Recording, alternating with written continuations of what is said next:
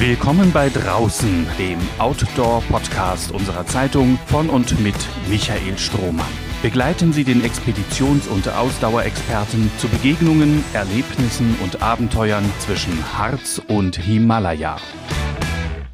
Hereinspaziert zur zweiten Episode von Draußen, in der es erneut um unsere unterschätzte Region zwischen Helmstedt im Osten, Peine im Westen, Wolfsburg und Gifhorn im Norden und dem Harz im Süden gehen wird.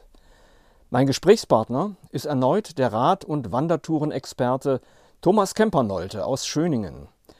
In der ersten Folge haben wir darüber gesprochen, was ihn nach draußen zieht.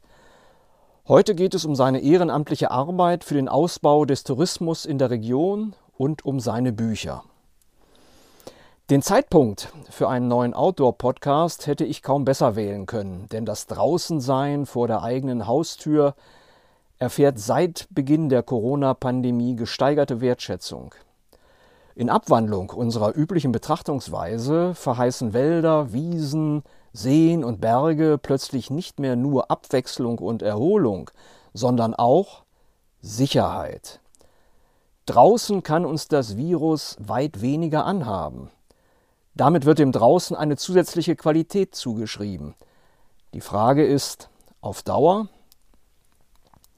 Als Illusion, als Projektionsfläche für sehr schwer einzulösende Träume von Freiheit und Unabhängigkeit, als Fluchtvehikel für materiell übersättigte und emotional unterversorgte Menschen aus den agilen Hochleistungsgesellschaften des Spätkapitalismus ist das draußen längst eine hochgradig überladene Arche.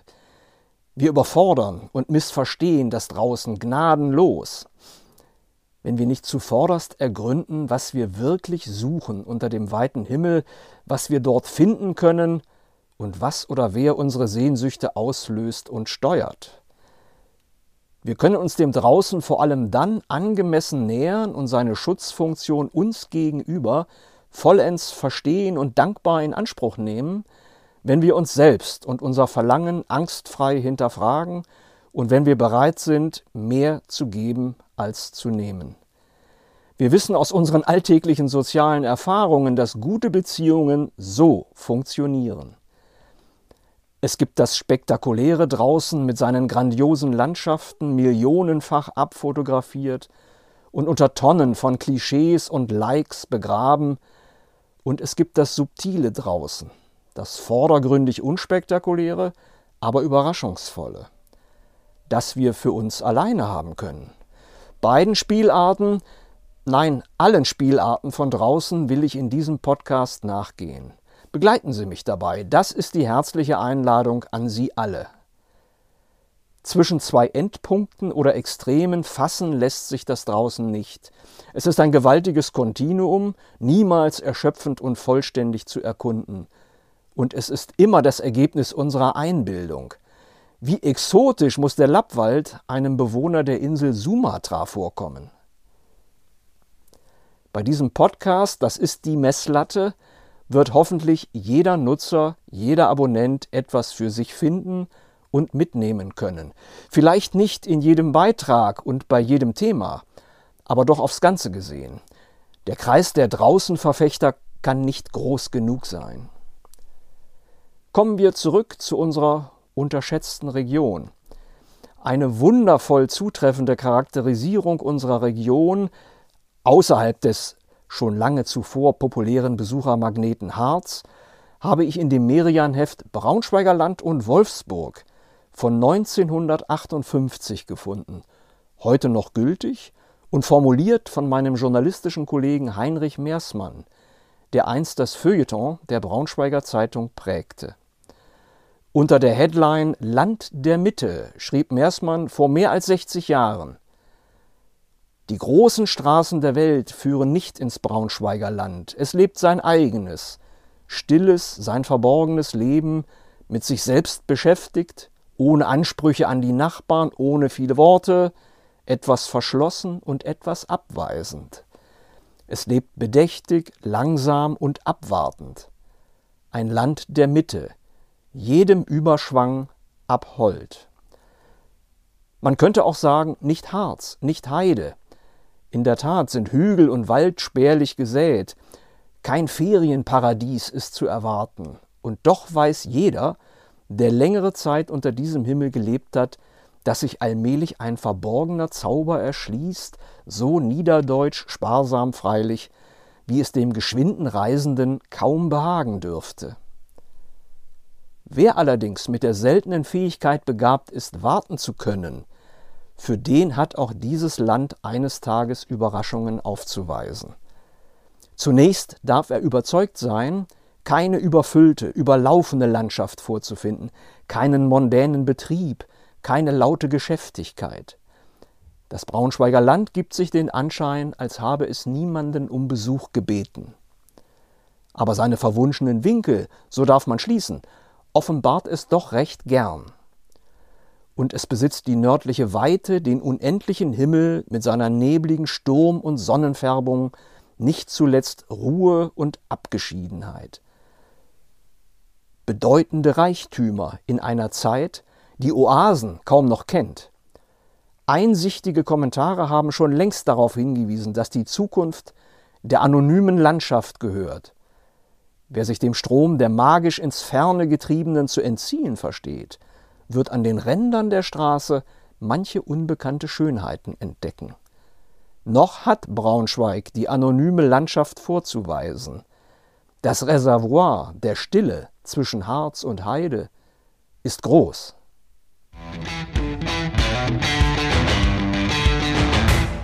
Liebe Zuhörerinnen und Zuhörer von draußen, ich begrüße Sie ganz herzlich zum zweiten Teil meines Gesprächs mit Thomas Kemper-Nolte aus Heuersdorf bei Schöningen. Das liegt im südlichen Landkreis Helmstedt, ist also Bestandteil unserer wunderschönen Region. Und äh, Thomas Kempernolte ist als Mountainbiker, als Radfahrer seit vielen Jahren draußen unter freiem Himmel unterwegs. Er kennt sich exzellent aus. Er hat mittlerweile schon Bücher geschrieben, gibt Empfehlungen, äh, wo unsere Region besonders interessant, besonders schön ist wo es entdeckenswerte Dinge gibt. Und wir haben uns im ersten Teil ein bisschen unterhalten, Thomas, über deinen Werdegang, wie du dazu gekommen bist, wie du deine Leidenschaft für das Draußensein entwickelt hast. Du hast es beschrieben als einen Prozess, also nicht ein Erweckungserlebnis, das dich dann plötzlich darauf gebracht hätte, wow, wie toll ist es draußen zu sein, sondern das ist ein Prozess berufsbegleitend, wenn man so will, aber natürlich im Privaten angesiedelt. Und ich würde jetzt im zweiten Teil unseres Gespräches gerne eingehen auf das, was du jetzt in letzter Zeit gemacht hast, nämlich Bücher zu schreiben, Touren zu empfehlen in Buchform. Wie ist es dazu gekommen? Wer hat dich darauf angesprochen oder wie ist das in Gang gekommen? Ja, erstmal danke für die Einladung, Michael. Ich begrüße auch die Zuhörerinnen und Zuhörer recht herzlich.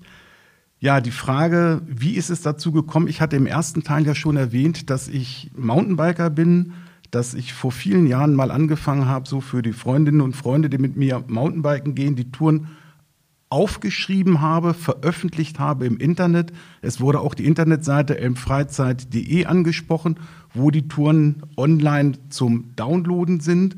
Und aus dieser Situation heraus habe ich mir dann irgendwann mal überlegt, wir schreiben ein Buch. Und das war dann so ein Familienprojekt äh, mit Unterstützung der Touristiker. Man muss dazu wissen, so ein Buch bedarf schon einer, äh, eines gewissen Budgets.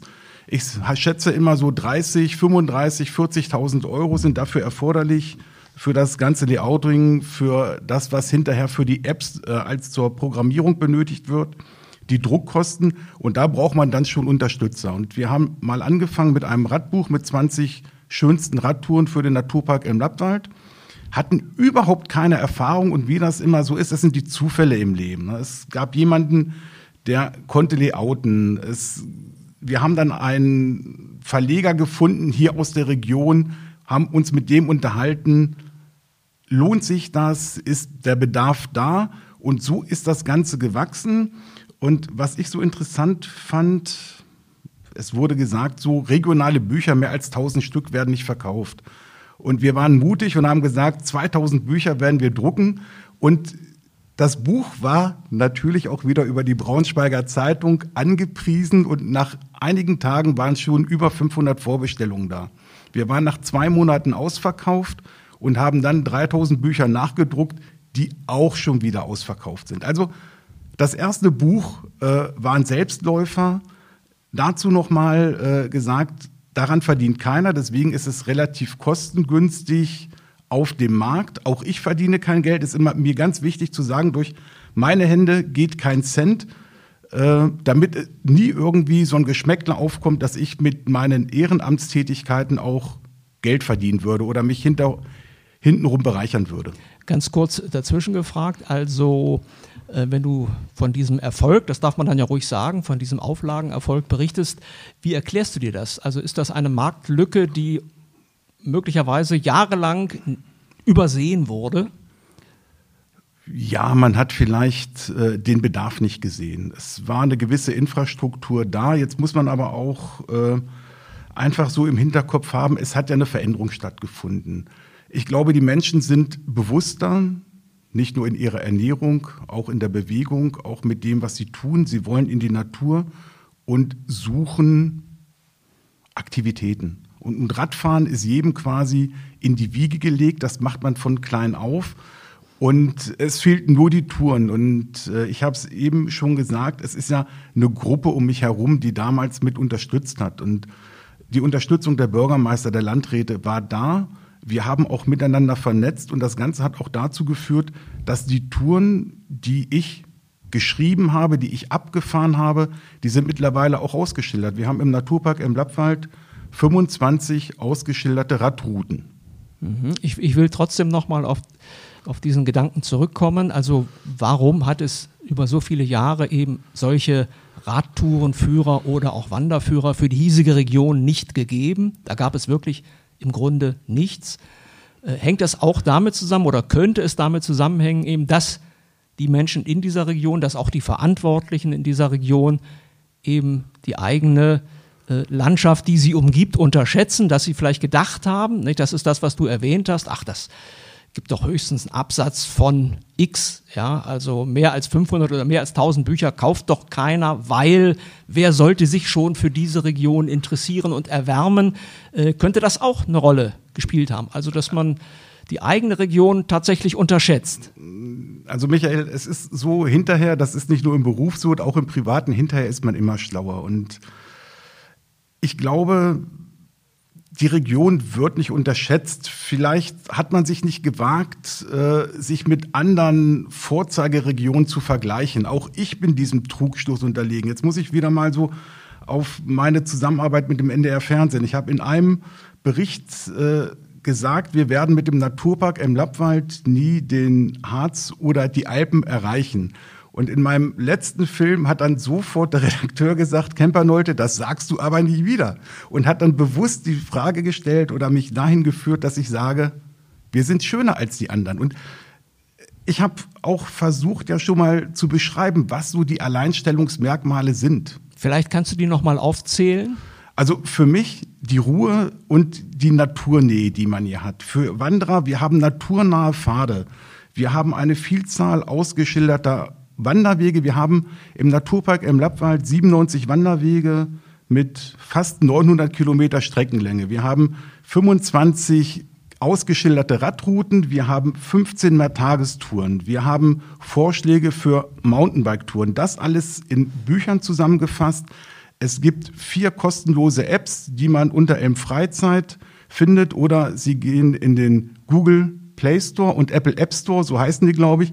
Wenn man da Elm-Lappwald eingibt, findet man sofort die vier Apps. Und die sind auch massiv downgeloadet. Da sieht man, das Interesse ist da.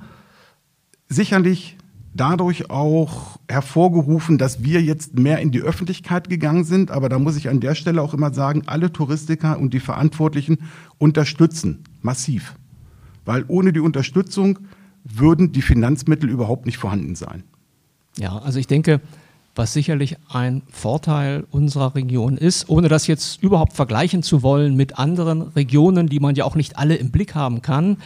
Äh, aber eines steht fest, wir haben hier tatsächlich ein Wegenetz, das genutzt werden kann von Spaziergängern, von Wanderern, von Radfahrern, äh, das tatsächlich viele, viele, viele Kilometer zum einen lang ist, wenn man es aufaddiert, das in alle Himmelsrichtungen einem Bewegungsfreiheit gibt und das einen auch hinführt tatsächlich zu diesen stillen Plätzen, zu den stillen Orten, von denen du so schwärmst. Also das ist natürlich mal eine Grundvoraussetzung auch, dass man einfach auch diese, dieses Wegenetz hat, ob es nun überall gut vermarktet ist oder überhaupt gut vermarktet werden muss, ist ja noch die andere Frage. Aber wer sich aufmacht, wer aus der eigenen Haustür raustritt und einfach mal aufbricht, der wird eben merken, er hat da tatsächlich die Möglichkeit, in nahezu alle Richtungen äh, sich zu begeben und auch über kurze oder lange Distanzen, völlig egal. Äh, da ist das Angebot tatsächlich riesengroß.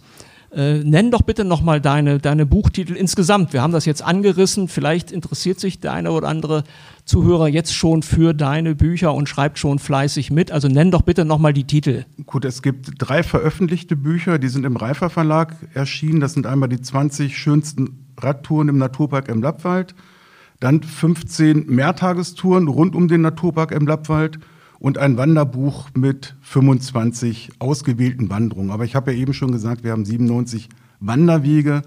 Wir haben die 25 für uns schönsten, die die Region widerspiegelt, ausgesucht. Das alles auch als App und natürlich in den Touristinformationen Flyer zum kostenlosen Mitnehmen, wo die Touren auch vorgestellt werden oder im Internet. Und mittlerweile ist es ja so, es hat sich ja medial vieles geändert. Also ich habe äh, in dem ersten Teil unseres Podcasts darauf hingewiesen, dass ich als Mountainbiker unterwegs war.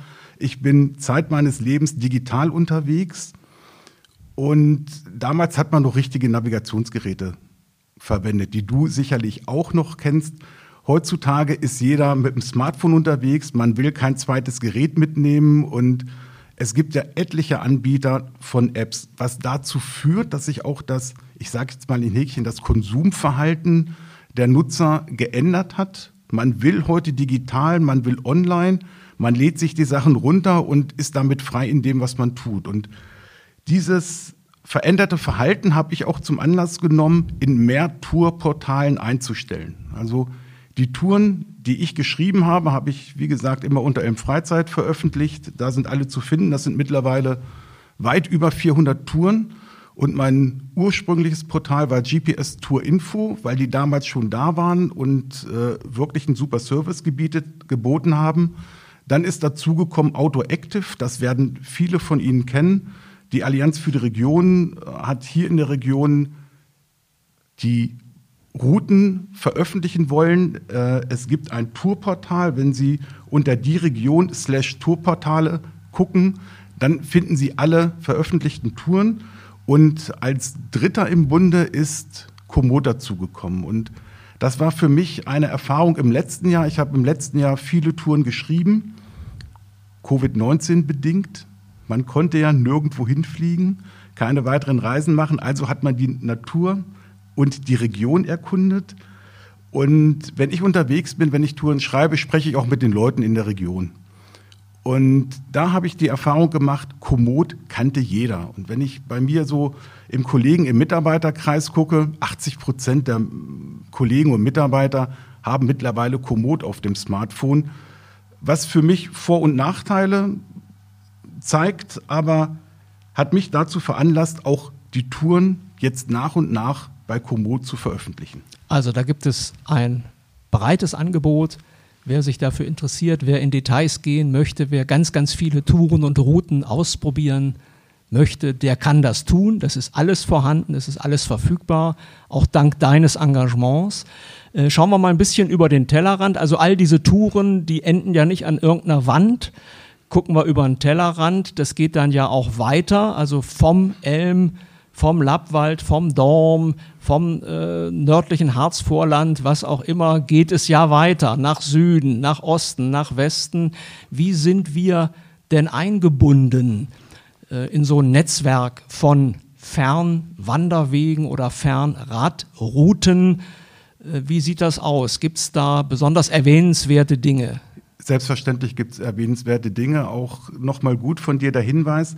Ich habe natürlich bei alledem, was ich gemacht habe, wenn ich Touren geplant habe, wenn ich vernetzt habe, Ich habe vernetzt. Ich war nicht nur im Naturpark im Lappwald. Äh, der Landkreis Börde, der Landkreis Harz, der Landkreis Wolfenbüttel ist abgefahren. Ich bin auch mit den ganzen Touristikern im Gespräch und lege die Routen so, dass wir nichts Neues erfinden. Also das ist so mein Credo, nichts Neues erfinden, sondern auf Vorhandenes zurückgreifen und wiederbeleben. Heute ist ja Nachhaltigkeit äh, ein Schlagwort, wird gern benutzt, aber wir, also die Truppe um mich herum, wir leben es auch. Und als Beispiel, ich fange mal irgendwie so bei uns in der Region an, Weser-Harz-Heideradweg, Allerradweg, West-Ost-Radweg, Berlin-Hameln, R1, das sind so die Fernradwege, die direkt um Braunschweig, Wolfsburg, Goslar herum verlaufen. Die sind jetzt mit den Touren, die du angesprochen hast, vernetzt. Und äh, wenn man unter M Freizeit, jetzt sind wir wieder bei der Internetseite, äh, wenn man unter sportliche Aktivitäten Fahrrad guckt, wird man auch die einzelnen Regionen finden, wird überall Touren finden und sieht, dass unser gesamter Bereich mit diesen Touren miteinander vernetzt ist. Und so kann man sich aus einer Tagestour, wenn man möchte, eine wöchentliche Radroute generieren, was ich auch gemacht habe. Würdest du sagen, dass die Infrastruktur für Leute, die sich auf so eine Fernrad Reise begeben. Also jetzt jemand, der von Köln nach Berlin radelt, kommt durch unsere Region, muss ja irgendwo übernachten, muss sich verpflegen, muss gegebenenfalls sein Fahrrad reparieren lassen. Also äh, wie sieht das aus mit dieser Streckeninfrastruktur? Äh, sind wir da auch schon auf einem guten Stand oder fehlt es da noch an irgendetwas? Optimieren kann man immer und man wird auch immer äh, etwas finden, wo man sagt, hm, ist nicht so toll. Aber ich bin auch so aus dem Beruf heraus, ich sehe die Sache immer positiv. Ähm, ich sage so meinen Mitarbeitern immer, wenn ich ein Problem habe, gehe ich nicht zu meinem Chef und sage, ich habe ein Problem, sondern ich gehe höchstens zu meinem Chef und sage, ich habe ein Problem und das wäre die Lösung. Und so gehe ich auch im Freizeitbereich vor. Ich sage mal, Infrastruktur ist vorhanden. Ich sehe es aber den Touren, die ich schreibe. Du hast es mitbekommen, im letzten Jahr auch darüber berichtet. Ich bin 1000 Kilometer durch die Region gefahren, völlig problemlos Hotels zu finden. Und bei uns auch im Braunschweiger Land, sage ich jetzt mal, oder in Ostfalen, wie auch oft gesagt wird, ist Hotel- und Gastronomieinfrastruktur vorhanden. Man kann es an der einen oder anderen Stelle ausbauen. Aber als Radfahrer habe ich mit dem Bewegungsradius, den ich habe, überhaupt kein Problem, äh, ein Hotel zu finden. Okay, dann, lieber Thomas, kommen wir jetzt zum Schluss vielleicht mal zu ganz konkreten Empfehlungen. Ich könnte mir vorstellen, dass das für unsere Zuhörerinnen und Zuhörer, die gern nach draußen möchten, jetzt recht spannend wäre, von dir nochmal zu hören, vielleicht Tipps zu einer kürzeren Tour und dann alternativ vielleicht nochmal zu einer längeren Tour. Was gäbe es da? Was könntest du empfehlen? Also ich würde wenn du so fragst, gern mehrere Empfehlungen abgeben. Denn ich habe auch so das Kirchturmdenken abgelegt. Natürlich komme ich aus Schöningen, äh, möchte die Stadt auch mit voranbringen, aber ich habe gesagt, ich vernetze und von daher sehe ich auch die Gesamtregion, das Braunschweiger Land. Auf die Frage, was kann ich empfehlen, sage ich jetzt erstmal den Familienwanderweg in Schöning. Das ist ein Top-Wanderweg, den haben wir veröffentlicht. Da wurde viel gemacht. Da habe ich Sehenswürdigkeiten, da habe ich Grillplätze, da habe ich Hütten, in denen ich picknicken kann. Die Elmsburg ist drin, der Goldene Hirsch ist drin, das Karl-May-Tal, der Waldelefant. Und in Schöning dann die Gastronomie mit dem Start auf dem Burgplatz. Das ist wirklich etwas, was ich Familien wärmstens empfehlen kann. Zehn Kilometer. Das würde man auch finden auf elmfreizeit.de, ja. die genaue Streckenbeschreibung. Natürlich würde man es dort finden. Und in der App, ja, findet man. Man gibt äh, Familienwanderweg Schöning ein oder man geht auf Elmfreizeit, findet man. Und wenn du nach einer Radroute bei mir in der Region finden würdest, ähm, es wurde mal in der Volksstimme getitelt, ich bin ein Kind der Grenze. Fand ich gut, war äh, wirklich gut umschrieben. Es war ja früher Zoo- und Randgebiet und ich habe auch so einen besonderen Bezug zur Grenze. Und vor zwei Jahren habe ich die Radroute Hüben und Drüben. Erlebnistour zwischen Aller und Ecker ist, glaube ich, der zweite Satz dazu. Eine Viertagestour, startet in Helmstedt, geht durch die Region, durch die gesamte Region von Öbisfelde, Felbke bis nach Hornburg und beinhaltet das grüne Band, den Iron Curtain Trail, der dir sicherlich auch was sagt, als Fernradweg. Das ist so, das sind die beiden, die ich herausheben würde. Und wenn ich jetzt auf die einzelnen Wälder komme, den Lappwald, da gibt es den Grenzlerpfad Helmstedt-Behendorf und den Naturerlebnispfad Mesikenheide. Das ist für Leute, die sich mit der Grenzgeschichte auseinandersetzen und natürlich für Kinder der Naturerlebnispfad. In Bad Helmstedt ist ein lohnenswertes Ziel. Im Elm hatten wir eben schon den Familienwanderweg. Königslutter hat den Abt Fabriciusweg zur Lutherquelle. Ein Traum, wunderschön. Und das Reitlingstal, das ist dann eher so für die Leute, die aus Braunschweig reinfahren, gibt es den Reitlingswiesenrundweg. Mit dem Fahrrad für alle, die hier fahren wollen, den Elmkreisel, Radweg, äh, 74 Kilometer, wenn man Kondition hat oder ein Pedelec, an einem Tag problemlos zu machen. Dann so Bereiche, wo ich die Leute begeistern kann, wo ich dann auch immer sage, das ist, das ist so ein bisschen vernachlässigt, die Asse. Die Asse ist ein wunderschöner Bereich. Ich habe den große, großen Asse-Rundweg äh, letztens abgewandert, geschrieben, veröffentlicht. 13 Kilometer, 80 Prozent Naturpfade. Ein Traum, Insider-Tipp, genießen Sie ihn und in dem Bereich natürlich der Eulenspiegelradweg den auch jeder kennt, aber noch nicht jeder gefahren ist. Dann kommen wir weiter in, in westliche Richtung, Salzgitter Höhenzug, der Geofahrt Lichtenberg.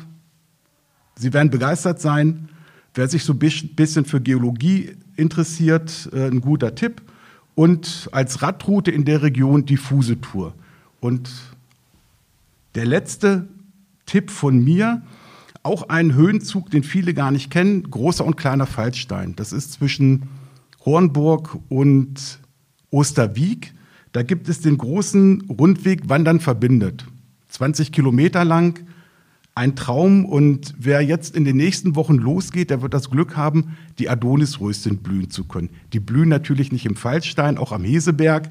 Äh, aber es ist schon eine Besonderheit. Und da gibt es dann die Radroute Grünes Band im nördlichen Harzvorland. Also wie du siehst, es ist miteinander vernetzt, alles unter Elm Freizeit und wo auch immer in den Tourportalen. Ja, Thomas, ganz, ganz herzlichen Dank. Also ich glaube, jetzt haben wir unsere Zuhörerinnen und Zuhörer bestens versorgt und ausgiebig versorgt mit Tourentipps. Also wenn man die erstmal alle abwandern oder abradeln will, dann hat man schon eine ganze Menge zu tun. Und was ich noch interessant fand an deinen Beschreibungen, du hast mehrfach abgehoben auf Höhenzüge unserer Region. In der Tat, ob das Elm ist, Lappwald, kleiner Fallstein, großer Fallstein, der dann schon in Sachsen-Anhalt liegt. Äh, es ist ja in der Tat ein besonderes Merkmal unserer Region, dass wir diese Vielfalt an kleineren und größeren Höhenzügen haben. Das hat alles geologische Ursachen natürlich.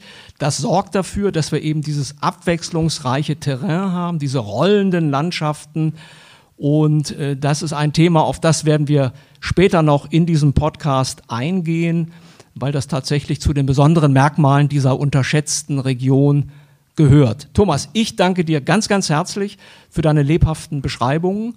Wünsche dir alles Gute für die Zukunft, noch viele, viele tolle Touren und vielleicht noch ein äh, letzter Satz von dir. Gibt es eigentlich irgendetwas, was du noch erkunden müsstest in unserer Region? Also gibt es da noch einen weißen Fleck auf deiner privaten Landkarte? Nein, in, in, meiner eigentlichen Region eigentlich nicht. Da kenne ich jeden Stock, da kenne ich äh, jeden Stein. Aber ich bin im nördlichen Harzvorland unterwegs. Jetzt, äh, ich bin gerade dabei, ein Radbuch für das nördliche Harzvorland zu entwickeln mit 20 Radrouten und habe dann im letzten Jahr angefangen mit Fernradrouten, also Rundrouten, die ich schreibe. Und da habe ich einiges vor. Äh, Na, gib mal ein Stichwort. Also im letzten Jahr bin ich, habe ich äh, die Tour Elbe und Mulde erleben geschrieben, eine total abgefahrene Tour. Es sind dann netto rausgekommen, also ich bin weit über 1000 Kilometer gefahren. Äh, es sind dann bereinigt für die Tour, ich glaube 850 Kilometer, 5200 Höhenmeter. Äh, eine Tour, die so eine gewisse Herausforderung hat, viel Kultur eingebunden in den Bereichen, in denen man viel zu sehen hat, so um Dresden die Tagesetappen kürzer gemacht und dann an der Mulde oder in Tschechien die Tagesetappen etwas länger, Berge drin. Das hat mich total begeistert. Dann habe ich im letzten Jahr Weserharz Heide neu geschrieben und dazu auch wieder, ich fahre dann nicht nur ab, ich habe so mittlerweile über die Jahre die Fähigkeit entwickelt, zu fahren, zu fotografieren und zu digitalisieren. Das geht alles äh, in einem Abwasch, sage ich jetzt mal. Und wenn mir etwas auffällt, informiere ich auch die Verantwortlichen. Also der Weserhardt Heideradweg ist von mir abgefahren. Ich habe alle Touristiker informiert. Mittlerweile ist die neue, richtige, ausgeschilderte Tour auch im Internet. Also das ist so auch das Feedback, was ich dann gebe, wo ich sage, damit der, der nach mir fährt, auch eine vernünftige und gute Infrastruktur vorfindet. Okay, Thomas. Also du bist jemand, der das draußen lebt. Ja, ganz, ganz herzlichen Dank dafür, dass du dabei gewesen bist und nochmals alles Gute. Herzlichen Dank. Und damit hinein in unseren Service-Blog High and Low. Den möchte ich eröffnen mit einem Hinweis für große und kleine Naturfans. Der beliebte Löwenzahn-Entdeckerpfad bei Dreiannenhohne im Harz, der kann wieder besucht werden.